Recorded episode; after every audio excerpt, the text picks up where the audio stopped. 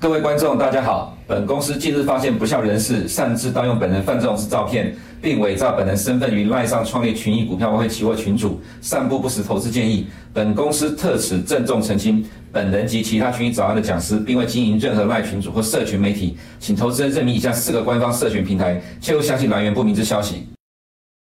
欢迎收看群益早安，今天是十一月二十九号，礼拜三呢，我们来看一下今天的焦点。今天第一个焦点是 Fed 立场松动吗？啊，今天凌晨有很多 Fed 官员谈话，哈，那么今天凌晨的收盘，美股是小涨的，并没有因为这个市场说 Fed 转偏偏呃纷纷转向鸽派而大涨。我想可能也是因为十一月以来到现在为止，十一月剩下倒数第二个交易日，啊，这段时间美国股市涨多了，短线涨多之后要再继续往上推高，看起来要更大的动能。那如果没有一个呃比较明显的拉回震荡的话，看起来要继续的往上，呃强大幅度的推高也可呃筹码面可能也是有点困难了哈。不过真正呃影响到美国金融市场国会债市的关键还是看呃明年 CPI 的发展还有 Fed 的动态。那么这里面当然最核心就是 CPI 的发展，因为毕竟这个呃经济趋势的演变才能够决定 Fed 的立场是不是要松动。那么等一下，这也是我们呃得呃要探讨的焦点，就是这么多的 Fed 官员谈话里面，它到底呈现出来的意义是什么？其实呃，如果你看内容来讲，我个人觉得立场是没有松动啊，但这个没有松动本来就符合预期，因为它本来就不会在呃这个 CPI 掉到三个 percent 以下之前哦，会改口说二零二四年可能降息，现在仍然是呃嘴巴很硬。那你除非看到美国的就业跟 CPI 数据呢，在二零二四年之后继续一个大幅度的下滑。啊，你要等到 Fed 立场松动，我觉得还有一段时间。但是市场会提早自己的解读，也就是说，市场有市场的看法，Fed 有他自己的立场。呃，Fed 现在立场没有改变，可是市场对于 Fed 的官员谈话，其实是认为越来越鸽派的。你可以去回顾一下，呃，美台湾时间的十一月二号凌晨 FOMC，呃，当时候其实 Fed 的谈话没有什么太多的改变，但是呃，其实市场却认为 Fed 已经立场松动了，转向了。呃，接下来二零二四年呃，Fed 呃会倾向降息的情况，其实到目前为止一个月以来了哈，你没有看到太多 Fed 官员所谓的立场松动，但市场已经直接认定了二零二四年会出现明显的降息，主要就是 data dependent，完全跟着经济数据的发发展来走，所以未来啊，其实央行官员的讲法啊，其实也不用太在意了，只要经济数据持续疲软的话。你可以看到今天早上凌晨，哈，二零二四年中年利率预期已经降到了四点三 percent 了，这大概已经是这两个月以来最低的水准了，哈，就告诉你说，其实市场现在已经很乐观，未来会降息一个 percent。那么这个状况有没有可能再持续扩张到超过一个 percent？就看接下来的经济数据怎么演变。再就是第二点，外资今年十一月以来买超了上市两千两百一十九亿，这个还不含 OTC 的部分。当然，我们常常看到媒体在处理这样的一个消息的时候，都会说是认错回补了哈。不过，如果从我们的角度来看，我们观察市场，我们会说，这只是吸引投资人去看这个新闻的手法而已。但讲就太 low 了哈。其实还是一样的情况，外资要不要回流亚洲新市场，或者是回补台股，就完全看。美国的经济数据而定，那么美国经济数据会影响到美元的走势，所以为什么我们在呃台湾的时间十一月十一号，呃呃十一月的一号早上，我们就会呃提出我们的看法，我们觉得呃接下来应该可能会有反弹开始出现哈，可以去压住呃这样的市场的反弹。当然从呃台湾时间的十一月二号了，因为美国是从十月三十号开始一路的涨，就启动这一波的反弹。呃，其实纳斯达已经创新高了，所以不能说反弹。美股从十月三十号就启动了这一波的上涨，台湾却落后了三个交易日，一直到十一月二号。这等一下在台湾我们做个说明哦。其实外资买超到目前为止仅止于此吗？当然不了哈。上半年买超了将近五千亿，下半年四个月时间就全部卖光光了。那么现在一个月就回补了两千两百一十九亿，接下来外资会不会继续对台湾乐观？我个人觉得这答案应该是肯定的，因为呃美元今天继续的破底，那么呃未来的美国经济数据还会持续的对于市场是正面有利的情况。你只要能够去了解呃这个未来的经济趋势，自然就不会太在意短期的震荡了。好，等下在台我们再做个说明。我们先看一下今天主要的几个美国的呃资产这边怎么去反映呃 Fed 的官员谈话。时间公债殖利率哈，从呃欧洲时段就开始跌下来，在呃晚上的呃这个 Fed 官员谈话之前就已经先从上涨到接近平盘附近的了哈。那么在十一点跟十一点零五分了哈，分别有两个官员谈话。那因为只差了五分钟，我们只秀出了 Waller。那 Waller 因为是过去这段时间比较鹰派的官员，那他的谈话等一下我们再做说明。再来就是十一点三十分的 Michelle Bowman 呢，哦，Bowman 以前也是鹰派的哈。其实今天的谈话内容。也是鹰派，但是呢，市场把它解读成说他是鸽派，因为他有提到说，如果美国的通膨没有办法顺利的放缓，或有朝向两个 percent 目标前进的话，那么还支持进一步的升息。他其实讲话其实差不多一样，可是市场说，市场解读是说，哈，他已经对于未来进一步升息设有前提的。其实以前也这样讲，可是这一次却被放大解读，所以说他从鹰派转成鸽派了，你就可以知道市场心理很有趣。那么再次 Michael Barr 后面谈话。使得十年公债殖利率跌幅扩大，到收盘大概跌了一点七个 percent，所以今天十年公债殖率收盘在四点三二了哈，这个数呃数据已经是低于呃目前的利率的中间数呃五点三七五，已经也就是说市场认为明年底之前会降息一个 percent，所以你看到市场现在是非常的殷热切期盼呃明年会有大幅度的降息。再我们看这是美国十年公债殖率走势啊，跌了一点五 percent，四点三二零七了哈。它已经破了这边短期的盘整区间。如果我们去比对呃其他的已开发国家十年公债殖利率，好，德国的十年公债殖率已经跌破了两百天均线。我们今天没有秀出来，因为图太多了，呃，不要一个个秀，免得没时间讲，直接口头告诉你好。我们常常在说，除了美国之外，呃，已开发国家的十年公债殖率走势有个互相联动的影响。那么德国已经破了两百天均线了，英国也快要破两百天均线了。美国的十年公债殖率距离两百天均线还有一段时间，但是我个人真的不认为说它会一次反映到这里，因为这里四点零，就告诉你的意思是，如果真的是呃十年公债殖率反映到了四点零的话，就市场认为明年底之前 Fed 会降息一点五个 percent，呃，真的有这么大的空间吗？呃，如果真的是这样的话，那我们也只能接受，那表示说。呃，未来美国金融市场风险资产的部分可能会比你想的还要更加的乐观，因为市场已经主观的期待这样的情况发生了，所以你必须密切的关注十年公债殖率的走势。再就是这次呃，对于二零二四年终点利率的预估哈，我们看到在今天早上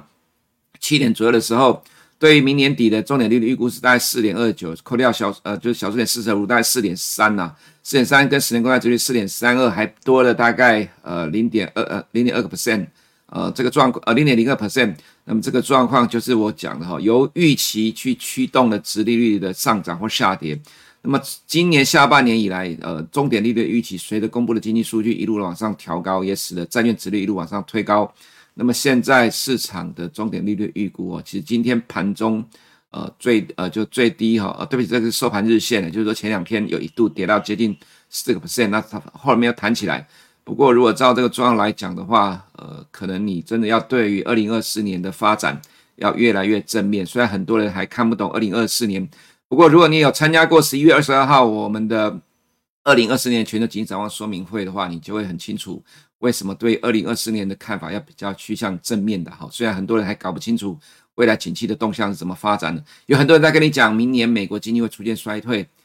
不过，呃，真正去了解状况之后，你其实不会对这个衰退太过太过于的在意了哈。在我们看到美元的盘中走势的部分啊，这一样是在十一点钟之后，呃，有 Goolsbee 呃跟 Christopher Waller，Goolsbee 是十一点，Waller 是十一点零五分，Bowman 是十一点半。那么在几个 Fed 官员谈话之前，美元就已经跌下来，这个走势大致上是跟十年国债走殖利率走势一致了哈，方向一致，那其实都是有 Fed 官员的谈话的影响。所以十年公债殖利率高度牵动了美元的走势。那么，既然二零二四年市场现在都已经高度乐观，预期会降息，虽然可能未来会有过度乐观的修正反弹，不过随着经济数据的演变，呃，大致上我们也认为说这个都在体现反映二零二四年整个经济成长的发展的动向。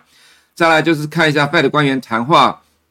第一个是 Waller 哈，这里提到说，因为现在的经济活动趋缓，让他感觉哈，就货币政策已经达到足够紧的水平，越来越相信。货币政策目前处于适宜的位置，它可以推动经济成长放缓，并使通膨跌到两个 percent。美国经济正在趋缓，不过通膨通膨仍高了哈。目前美国的国债殖利率高于年中之之前的水准，整体金融环境依然偏紧，肯定劳动市场降温。其实这边讲了一大堆的内容，呃，市场的解读是暗示，暗示它并没有明示，是暗示呃十二月它支持不升息啊，这是第一个。从原本的鸽鹰派被认为今天是转向鸽派的。再来是 Michelle Bowman，这里提到说，过去一年的通膨改善很大程度来自于供给侧，包括劳动参与率上升、能源价格的下降哈。那么现在通膨的风险就包括了呃服务的消费上升、缺乏财政约束以及家庭储蓄的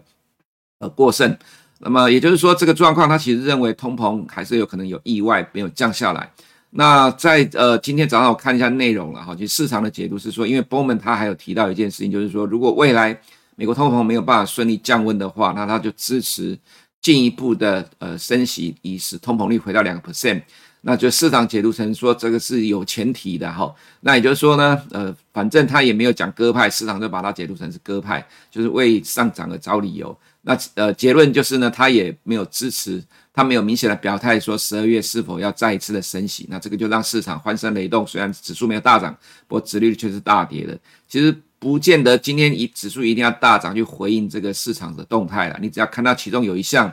殖利率跌下来，就告诉你，它这个对于美国的呃风险资产它是正面的，尤其是科技股了哈。所以今天科技股的涨幅收盘还是比 S&P 五百跟道琼来的更大。你不用担心今天呃殖率下跌，呃，美国的三大指数并没有明显的上涨。其实这个如果随着后面经济数据在使得殖利率有产生更大的波动的话，那么自然呃这些涨多震荡的筹码面整理都只是短期的震呃短期的状况而已。再来就看 John Williams 纽约 Fed 的分享总裁提到说，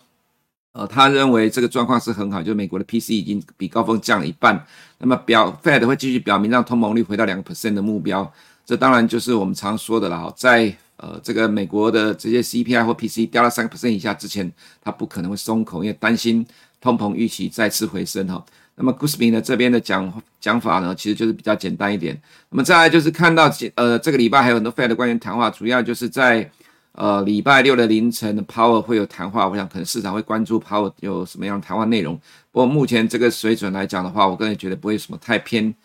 或偏鸽的一个说法，应该是维持中立，跟之前 FOMC 的内容差不多一样，就让市场自己去解读了哈。那么再来就是呃本周的经济数据，今天晚上还有 GDP 的数据，还有明天的 PCE 连续申请失业救济人数，这都是市场关注的焦点了哈。我们昨天晚上公布的消费者信心是连续四个月下跌，下跌之后反弹了，这个其实没什么太大的意义啦，因为毕竟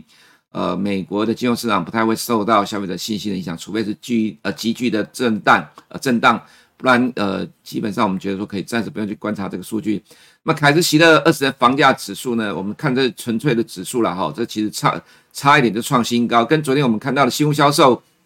由官方公布的呃新屋的售价中位数呢，呃持续的下滑有点不太一样。当然，其实美国的经济数据本来就很多出现矛盾的情况。不过整体来看的话，美国的房价或者说房地产市场本来就是趋缓的情况。那么从年增率的角度来讲，有稍微从低档的反弹。那么今天晚上重点就是第三季的 GDP 修正值要公布，前期五点零，前呃前期四点九，预期是五点零，是因为零售销售上修的关系。其实这个数据越高，就代表第四季的数据呢可能就更低一点，当然不会出现负成长。那昨天我提到了，现在市场普遍预期大概是一点四左右，有没有可能会二点零呢？因为加拿大数据还在二点零附近。呃，如果第二、第四季的数据还维持这样情况，那么明年第一季，呃，再掉的几率就更高了哈。那么再来到就是另外一个重点哈，就是美国的个人所得跟支出也是关注的焦点了。这代表就是美国的消费动能，呃，到底有没有明显的掉下来？如果没有的话，呃，可能对于呃美国的金融市场来讲，我个人觉得风险资产虽然还是正面的，可能会多一点震荡，因为它就代表就是美国的消费热潮还是很强。那么再来。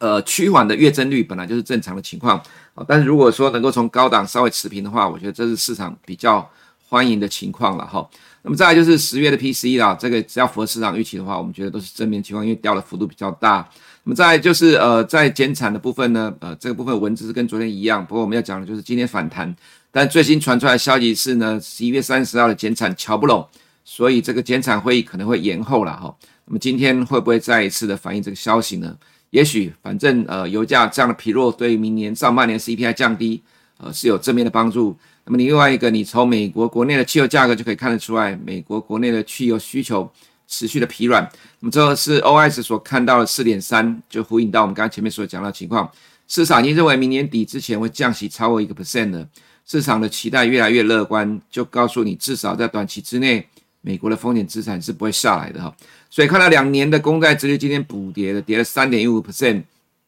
这是市场预期的松动，今天跌到了四点七三了哈。你看一下市场认为，因为现在已经十一月了哈，市场认为在明年的呃年中五月六月就会开始降息了，撑到这里也被市场预期拉下来，终于反映到了四点七，跌破了五个 percent 的水准了。十年公债殖利率今天涨了零，呃，这是价格涨了零点四九 percent。在我们看到汇率的部分呢，这里就不用再赘述了哈。早在这里，呃，十月的时候我们就有提到说，你要小心。呃，对于美元的动呃动态来看呢、哦，看起来已经是一个高档震荡，呃，没有什么太多空间的情况了哈、哦。结果在十一月之后，就急速的下滑了。那么相对于其他非美货币，就有对呃就有利于其他非美货币的上涨了哈、所以美元指数这里我们提到，这里可能会有两百天线的多头抵抗，但是多抵抗完之后，到底往上往下，你就看它的力道强弱了哈、礼拜一我们提到说，这个看起来是比较偏弱的情况，结果今天就重挫了零点四十 percent。Fed 官员的谈话今天都被解读成是鸽声，所以会使得其他非美货币持续的强势，英镑在最近也是持续的强势，都反映出了这样的一个逻辑。那么这是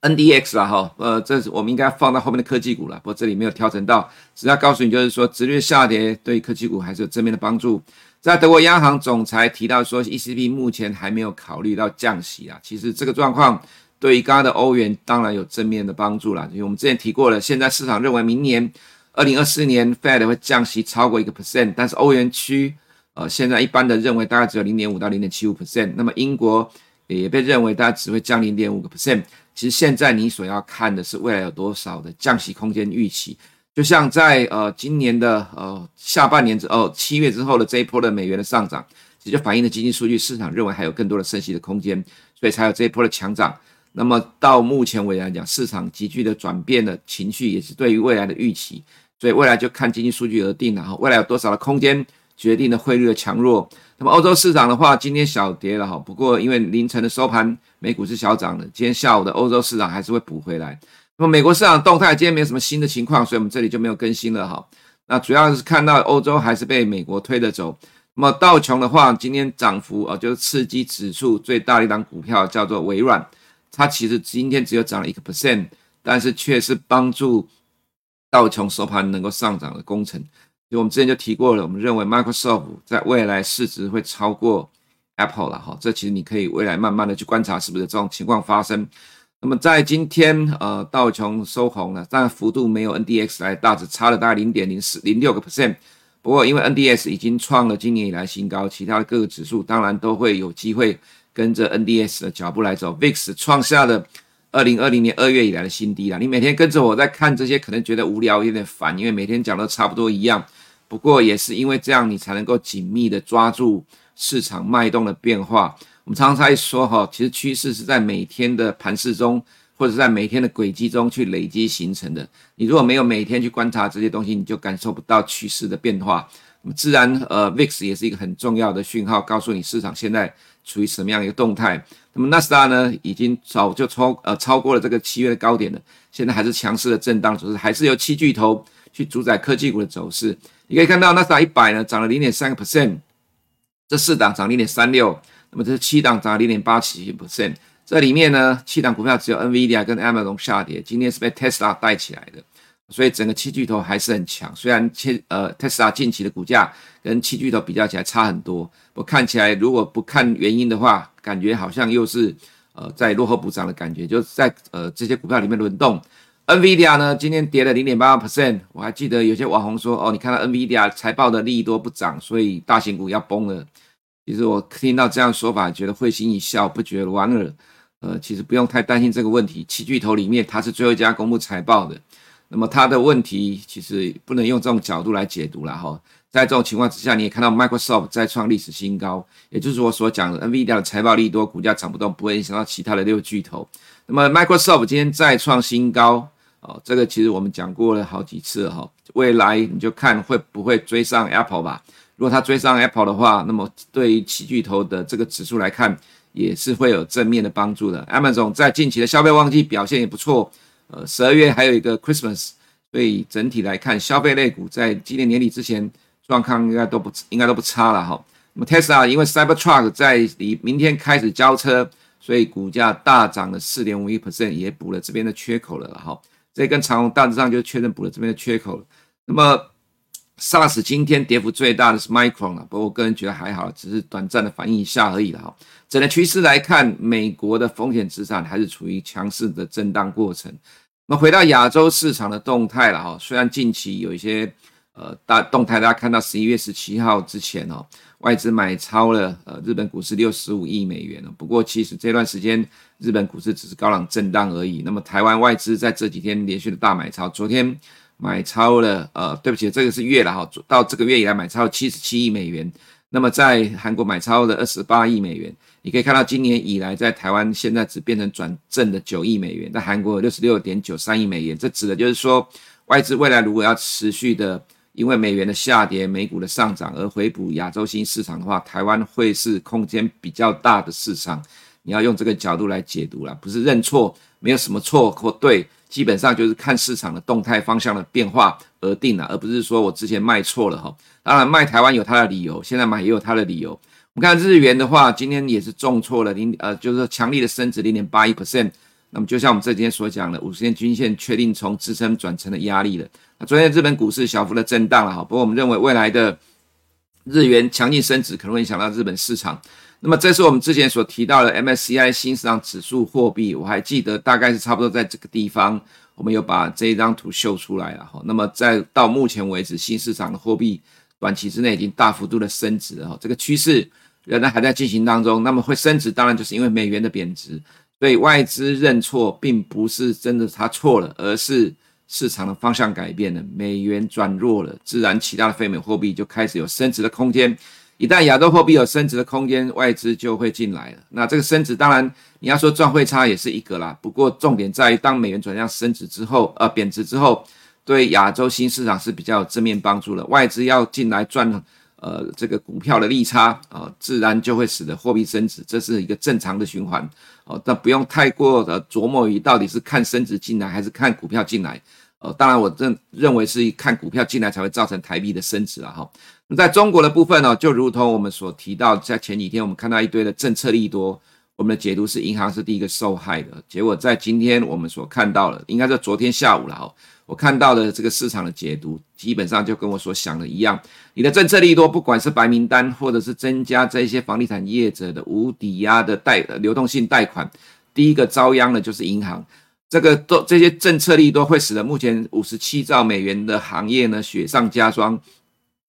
中国的银行业已经受到不良贷款飙升跟净利差创纪录低的打的影响了哈。那么中国工商银行等银行呢，可能在短期之内就会被要求提供无担保贷款。许多房企已经违约或在崩溃的边缘摇摇欲坠。如果再提供房企具有风险的支持，可能让情况更糟。那这是 Bloomberg 的研究啦，说如果照官方的政策，在明年可能额外需要提拨八百九十亿美元用于房地产的坏账哈。那么这个情况呢，中国的房地产风险会持续扩散到其他领域。这句话是我的评论啊。那今天看到说有一些银行正在评估下调成长目标跟裁员等等，这个为什么会扩散到其他领域呢？如果你有深入研究中国市场、中中国经济的话，你就会了解，我们就不再赘述了哈。只是告诉你为什么 A 股跟港股会这么弱，这是真正主要的原因。再我们看一下外资，就是短线脆了哈。那么人民币虽然升值。但是外资并没有明显的回流中国市场，上证房地产指数呢，在利多一天反应完之后，又破了这个利多的长虹，市场不买账，官方的利多 A 五十里面银行股占的比重最高，银行股跟消费股未来仍然是 A 五十的压力啦，所以如果你真的要吹这个市场，尽量短线吧，往上吹不容易的话，那你就换个方向了。那么再来就是，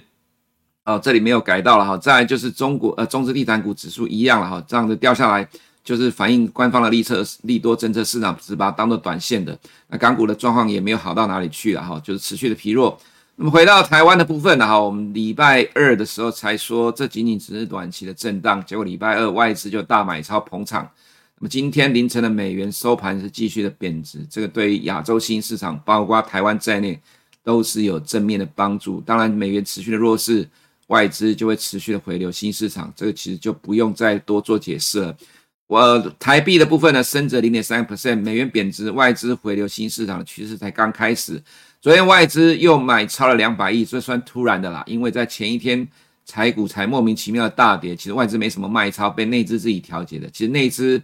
自己吓自己，因为过前高之后的震荡，这其实我们就之前就提过，过前高会出现筹码面的调整，内资自己调整自己啊，结果被外资买上去，昨天措手不及，所以一看到强涨，大家纷纷进场追股票了。那么昨天的 OTC 反而大涨一点八六 percent，还是比加权来的更强，这里也只是短期的震荡，再创二零二三年以来的新高了哈。其实看到这个结果，其实没有什么好质疑的啦，因为毕竟。呃，只要你能够了解二零二四年全球金融市场的趋势，尤其重点在美国。如果美国在二零二四年在获利成长的情况之下，加上通膨持续的降温，那么这个状况要说二零二四年要大崩盘哦，我个人觉得这个几率真的很小了哈。只要你能够了解全球金融市场的脉动，你自然不会错过呃台股近期的热络。以上是我们今天群益早安内容，我们明天见。如果你不想错过最新市场动态，记得开启小铃铛并按下订阅。此外，我们在脸书、YouTube 以及 Podcast 都有丰富的影片内容，千万不要错过。每日全球财经事件深度解说，尽在群益与您分享。